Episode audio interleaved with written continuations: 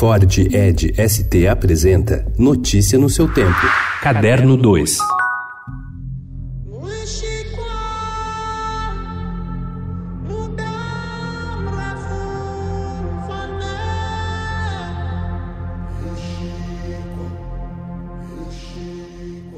Nos 25 anos que separam o Rei Leão original da nova versão, com as vozes de Donald Glover e Beyoncé, o mundo da animação se transformou. O filme, lançado nos Estados Unidos em 1994, foi uma das últimas animações feitas nos moldes tradicionais com desenhos à mão. Já o Rei Leão, dirigido por John Favreau, é tão realista que, se os animais não falassem, poderia passar facilmente por um documentário. Na história, ele optou pela tradição. Simba é o herdeiro do trono de seu pai Mufasa. Aventureiro e um pouco arrogante, é amigo e prometido de Nala e recebe lições valiosas de seu pai, como a do Círculo da Vida.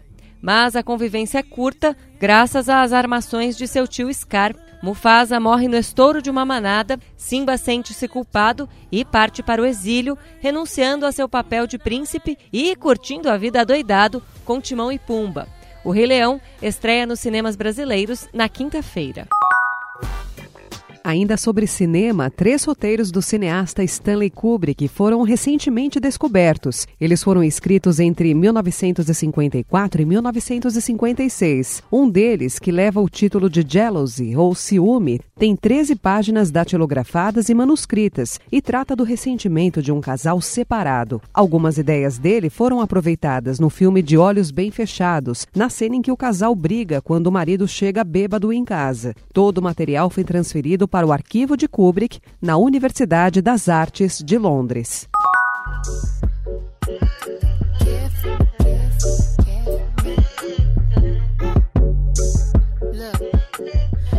A cantora Cardi B cancelou participação no Rock in Rio, comunicou a produção do festival na manhã deste domingo. De acordo com a postagem feita no Twitter, a rapper não poderá vir ao Brasil por motivos pessoais. Cardi B será substituída por Ellie Goulding.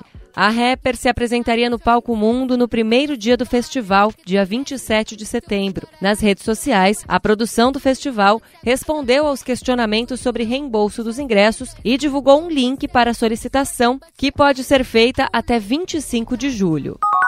Idealizadora da Festa Literária Internacional de Paraty, que teve a 17ª edição encerrada ontem, Liz Calder festeja uma maior presença feminina. Por outro lado, a editora inglesa admite a falta de estrelas no evento. Notícia no seu tempo. É um oferecimento de Ford Edge ST, o SUV que coloca performance na sua rotina até na hora de você se informar.